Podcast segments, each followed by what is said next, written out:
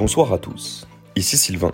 Je suis heureux de prendre le micro pour m'adresser à vous cette semaine, et pas n'importe quelle semaine, car cette semaine, ça fait un an. Un an écoulé depuis l'annonce présidentielle nous demandant de rester chez nous. Un an de solitude, de difficultés. Un an que chaque jour, on nous rappelle que nous vivons avec un virus ambiant. Merci, nous sommes au courant, je vous entends me répondre d'ici.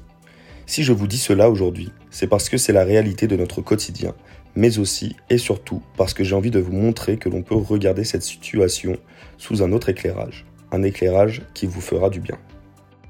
Bien sûr que nos vies ont été complètement basculées par le virus. Bien sûr qu'il a changé nos habitudes. Les soirées avec les amis se sont transformées en apéro Zoom. La semaine de vacances à Majorque a laissé place à un aller-retour chambre-bureau avec une correspondance salle de bain à l'aller, cuisine au retour mais aussi chez soi, dans son village, dans son quartier. Même si une plage à l'autre bout du monde est tentante, cette année nous a ouvert les yeux sur les visites et les découvertes à faire ici, en France, autour de nous.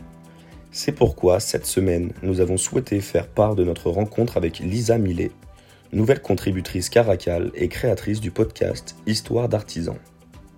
Dans le portrait que nous lui avons dédié, sorti sur Caracal cette semaine, nous avons parlé de l'artisanat français et notamment de la consommation locale. Peut-être que le cappuccino en terrasse lors d'un week-end à Rome nous manque un peu moins, quand nos quartiers, nos villages et nos villes sont remplis d'initiatives. Optez pour la livraison d'un bon plat proposé par le petit restaurant de votre quartier, qui en a tant besoin. Osez toquer à la porte de l'atelier au bout de votre rue pour dire que vous aimez leur création. Achetez vos fruits et légumes chez le fermier du coin soutenez la nouvelle marque de vêtements français que vous découvrez sur les réseaux sociaux. Nous sommes entourés par des personnes avec des idées qui lancent des initiatives géniales. Elles ont besoin de notre soutien et la situation nous encourage à les soutenir. Alors, pourquoi pas? Bon dimanche soir.